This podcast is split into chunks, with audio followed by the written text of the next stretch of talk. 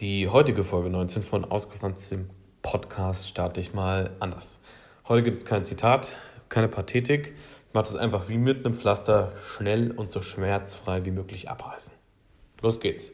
Und da wären wir dann auch schon. Episode 19. Sport und Männlichkeit ist heute das Thema. Auf das Thema bin ich gekommen wegen dem Wort Fünfschicht. Ich wurde tatsächlich mit den Worten mal verlassen.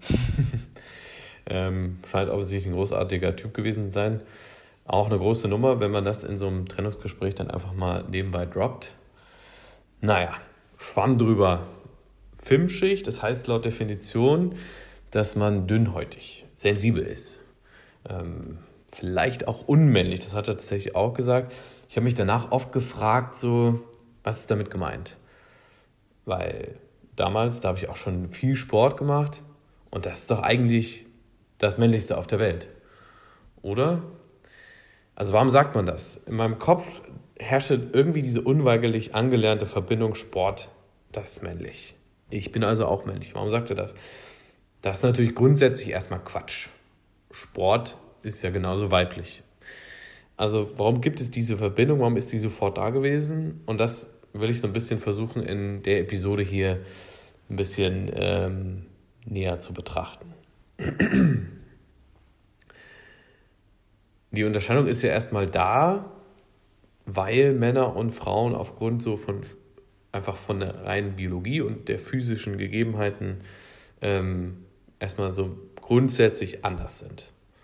Das ist erstmal nichts Schlechtes und das bewertet auch erstmal die eine Person und die andere Person, männlich und weiblich, erstmal nicht mehr positiv, mehr negativ. Das Problem ist dann, was wir als Menschen in der Gesellschaft und in dem sozialen Konstrukt, was wir uns da zu aufbauen, daraus machen. Denn alleine in der Schule schon lernen wir, wir werden im Sport anders bewertet als Jungs und als Mädchen. Aber ich glaube, das Problem liegt da tiefer als nur so eine Bewertungstabelle im, für eine Note im Sportunterricht. Die Geschichte beispielsweise, wenn wir dahin gucken, zeigt, Erst ab 1928 wurden erstmals richtige Frauendisziplinen in den Olympischen Spielen eingeführt. Ziemlich spät, das war das letzte Jahrhundert. Krass. Wenn wir jetzt in Gesellschaftstheorien gucken, da gibt es Theorien der Postmoderne, die sagen dann auch erstmal das, was ich schon erwähnt hatte, das ist nicht was wir irgendwie bewerten können aufgrund der rein biologischen Gegebenheiten, sondern das kommt von unseren sozialen Konstrukten, von den Normen und Werten, die das Geschlecht betreffen. Es existieren beispielsweise in den Theorien der Postmoderne unterschiedliche Männlichkeitsbilder. Die gibt es aus unterschiedlichen Ländern, aus unterschiedlichen Zeiten, aus unterschiedlichen Kulturen. Und die sind in der Summe das eine Männlichkeitsbild mehr erstrebenswert als das andere weil sie verglichen werden, weil sie teilweise dann als besser oder schlechter angesehen werden. In der Summe ergeben sich diese Männlichkeitsbilder als die hegemoniale Männlichkeit. Das ist so ein Begriff aus den Gender Studies, das ist so soziologische Geschlechtsforschung, die eigentlich eine gesellschaftliche Praxis beschreibt, nämlich die, dass die dominante soziale Position von Männern und eine untergeordnete Position von Frauen garantiert ist. Diese hegemoniale Männlichkeit beschreibt das. Mit diesem Konzept soll dann erklärt werden, warum und wie Männer ihre soziale Dominanz gegenüber Frauen und anderen Geschlechtsidentitäten auch vermeintlich in ihrem Blickwinkel gegenüber schwächeren Geschlechtsidentitäten wie schwächer äh, wahrgenommenen Männern, wie beispielsweise Homosexuellen, das, wie sie das erreichen und auch aufrechterhalten. Also geht es hier irgendwie um Macht, oder? Der eine hat mehr, weil er irgendwie körperlich stärker ist und unterdrückt dadurch den anderen. In dem Fall eben der Mann die Frau oder der Mann irgendwie schwächere Männer und so weiter und so fort. Wenn man das jetzt in die Gegenwart holt, zeigt man, dass das ganz oft durch diese Summe der Männlichkeitsbilder und auch in unseren verschiedenen, ähm, verschiedenen Gesellschaften einfach reproduziert wurde, weil wir das so gelernt haben. In der Erziehung, im Auf, äh, wachsen in der Schule durch zum Beispiel die Noten etc. pp. Jetzt gibt es eine Studie von 2017 zur rheumatischen Arthritis. Was hat das eine mit dem anderen zu tun? Das erkläre ich euch gleich. Denn hier zeigt man, dass so eine Krankheit, nämlich ähm, die nämlich sich so ausgestaltet, dass sie vor allem die vermeintlich männlichen Attribute eines Körpers, sowas wie Stärke, Beweglichkeit, Aktivität etc., den Menschen wegnimmt. Aber das ist halt auch aus unserem sozialen Konstrukt geboren, dass diese Sachen quasi Männern äh, zugerechnet werden, eher körperliche Aktivität, Stärke etc. pp. Und dadurch ähm, an dieser Krankheit äh, wurde so eine, äh, mit dieser Krankheit wurde eine Studie durchgeführt ähm, und es, die hat A gezeigt, dass Männer teilweise mehr erkranken, also ein Großteil mehr Männer sind als Frauen und die Frauen trifft diese Krankheit in der eigenen Wahrnehmung, in der Selbstwahrnehmung, vor allem in der, in der geschlechtlichen Wahrnehmung, in der Geschlechtsrolle sozusagen, nicht so sehr wie die Männer. Die müssen nämlich gerade dann damit mehr kämpfen, weil, wie gesagt, die durch diese Krankheit diese männlichen Attribute, also diese vermeintlich männlichen Attribute mehr beeinträchtigt werden oder weggenommen werden. Weil Arthritis, Rheuma, ähm, die können sich dann nicht mehr bewegen, die haben weniger Kraft, sie können nicht mehr Sachen durchweg halten, beziehungsweise durchgehend halten, sie können nicht mehr diese ursprünglich vermitteln, was wir gelernt haben, ähm, vermittelten Werte und Normen ihrer Geschlechtsrolle einnehmen. Die können nicht mehr ihre, ihre Geschlechterrollen einnehmen. Sie sind ja eigentlich, sie sind der Versorger, sie sind der Aktive, die haben dadurch eben dann einfach durch diese Krankheit nicht mehr die Kraft, sie haben nicht mehr ähm, so viel die Möglichkeit auch einfach an vermeintlich männlichen Aktivitäten wie Sport, Motorradfahren etc. teilzunehmen.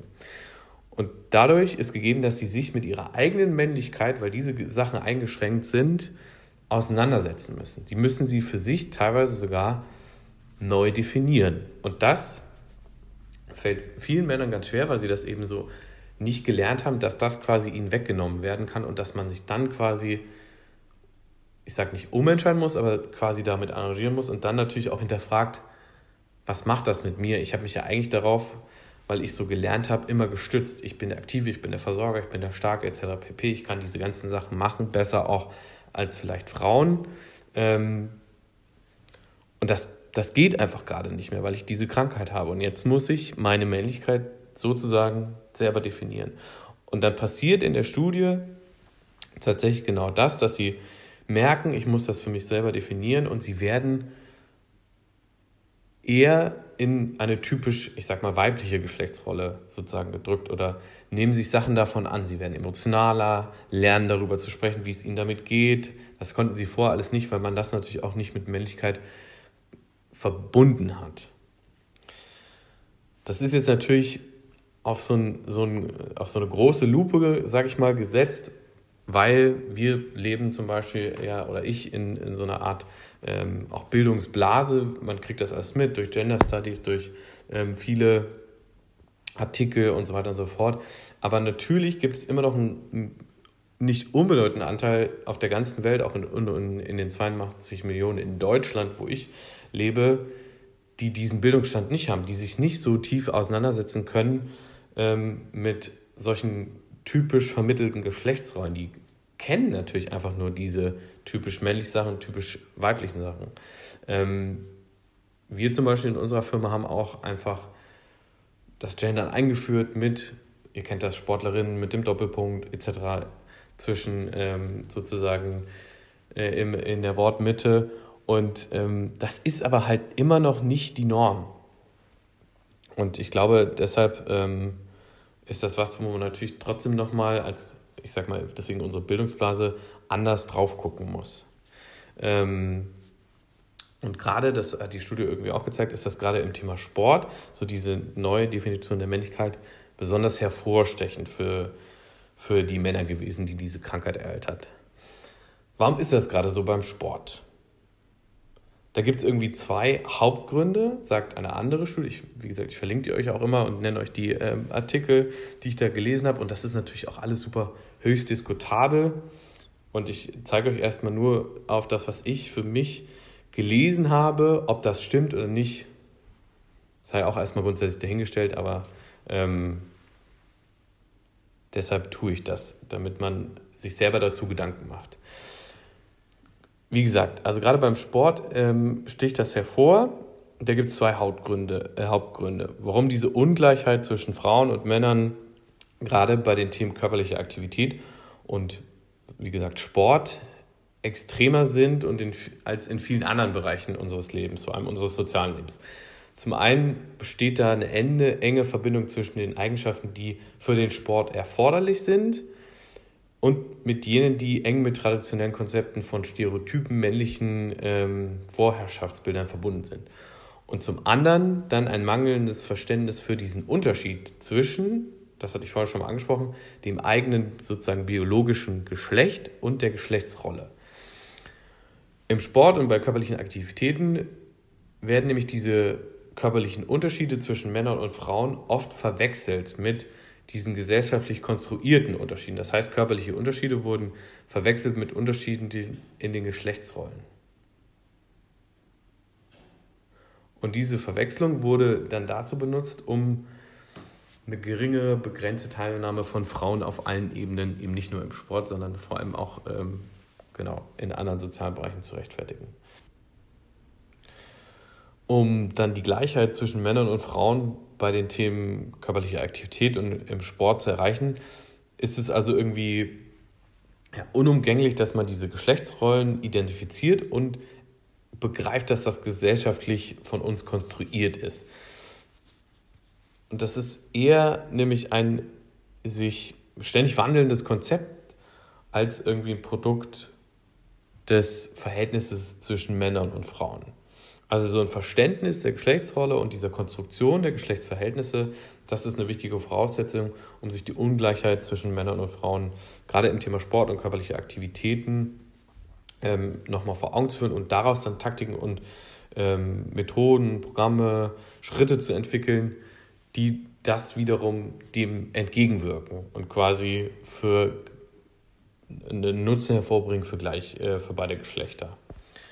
Ähm, wenn so ein Nutzen an körperlichen Aktivität für beide Geschlechter gegeben sein sollen, dann muss aber auch für alle, und deswegen meinte ich es vorhin auch nochmal mit diesem Bildungsgrad und dieser Bildungsblase, für alle genügend Informationen vorhanden sein, damit man diese gesundheitsbezogenen, gesellschaftlichen, vermeintlichen ähm, Werte für beide Geschlechter identifizieren kann. Also nötig ist, um da so eine Gleichheit zu schaffen, im, vor allem im, wie gesagt, Thema Sport und körperliche Aktivität, ist ähm, eine Übernahme eines geschlechtsrollenbezogenen Zugangs, sowohl in der Politik als auch in ähm, den, den Programmplanungen der Regierungen, in der zivilen Gesellschaft, aber auch durch die Experten auf so einem Gebiet, die quasi ja auch die Macht haben, uns sozusagen zu beeinflussen, aber auch Entscheidungsträger auf allen Ebenen irgendwie zu beeinflussen und zu beraten.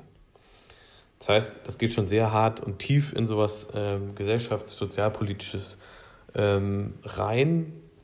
Ich will nochmal auf eine andere ähm, Studie zu sprechen kommen. Da geht es um ähm, Gendern und Emotionen und vor allem um emotionale Stereotypen. Die ähm, Theorie, die ich meine, die verlinke ich euch auch, die sind dann einfach ähm, quasi chronologisch darüber, wo ich es erzähle, ähm, abgebildet. Da könnt ihr immer selber nachlesen. Die ähm, sagen nämlich, gehen von dieser Prämisse aus, aufgrund dieses gesellschaftlichen Konstrukts, dass Männer, ähm, denen wird quasi mehr abgenommen und die sind äh, quasi mehr dafür gefeiert, ähm, zu weinen in sozusagen Wettbewerbs- Formen, vor allem in ähm, sportlichen Wettbewerben. Da gibt, haben die dann zwei äh, Studien gemacht und haben das untersucht, inwiefern sich das auch buchstabiert, weil Boys Don't Cry, dürfen die das, ist denen das quasi in, Wettbewerbs, äh, in Wettbewerben, in sportlichen Wettbewerben mehr erlaubt, werden die dafür mehr angesehen, als wenn sie das im Alltag tun. Da gibt es zwei Studien, ähm, da wurden 250 Leute untersucht, ähm, in der einen Studie und 192 in der anderen. Und man wollte quasi herausfinden, in welchen Settings ist das quasi mehr angesehen. Gibt es wirklich diese Stereotypen, hohen, ähm, sehr, sehr maskulinen Sachen, wo der Mann eher quasi weinen darf oder und das hat nicht so viele negative Konsequenzen für sein Ansehen und auch ähm, vor allem nicht für die, für die Geschlechtsstereotypen. Oder ist es anders? Da ging es quasi darum, dass man sagt, okay, wir haben jetzt ein, ähm, ging vor allem auch ähm, um Berufe. Wir haben einen, einen Feuerwehrmann, wir haben einen, äh, einen männlichen Krankenpfleger, wir haben einen Gewichtheber und wir haben einen ähm, Eiskunstläufer. Und diese vier ähm, Settings sozusagen sollten nach ihrer Emotionalität bewertet werden. Also was finden die, die Studienteilnehmer, die 250 und 192, quasi mehr im Ansehen im Sinne von, das ist mehr männlich und da darf der Mann ähm, quasi auch weinen und da darf er es nicht.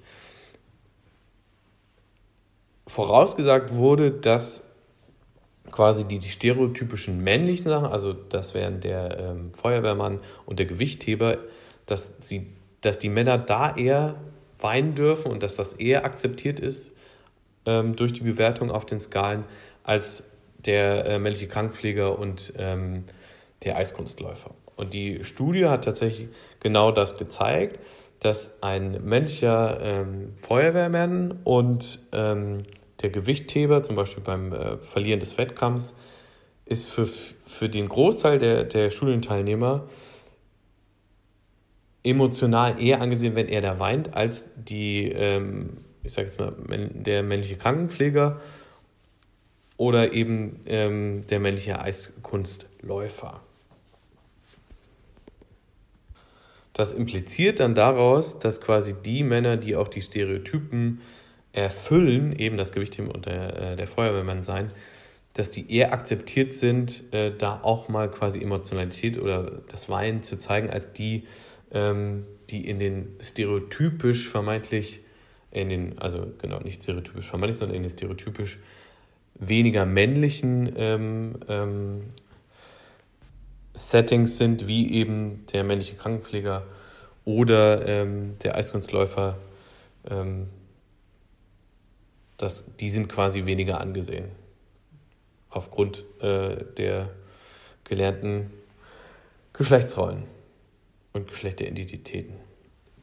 Und das, ähm, das waren jetzt quasi drei Studien, die, und da möchte ich auf meine Anfangsfrage mal zurückkommen und das irgendwie nochmal sagen. Sport hat natürlich erstmal nichts mit reiner Männlichkeit zu tun. Oder eigentlich hat sie natürlich was, doch was damit zu tun, aber genauso viel wie mit ähm, der Weiblichkeit. Das ist und sollte auch in unseren Köpfen einfach geschlechtslos sein. Man merkt aber, gerade wenn man irgendwie so die Medien natürlich aufmacht, viele profilieren sich gerade auch über das Thema Sport und vor allem gerade auch Männer. Ähm, gerade was so visuelle Sachen äh, wie Gewichtsheben, Fitness im Allgemeinen etc. angeht. Ähm, und da, glaube ich, kommt dann auch oft durch die sozialen Medien oder die Medien im Allgemeinen natürlich auch ein bisschen ein, äh, so ein schräges Bild äh, mit, auch eine schräge Selbstwahrnehmung.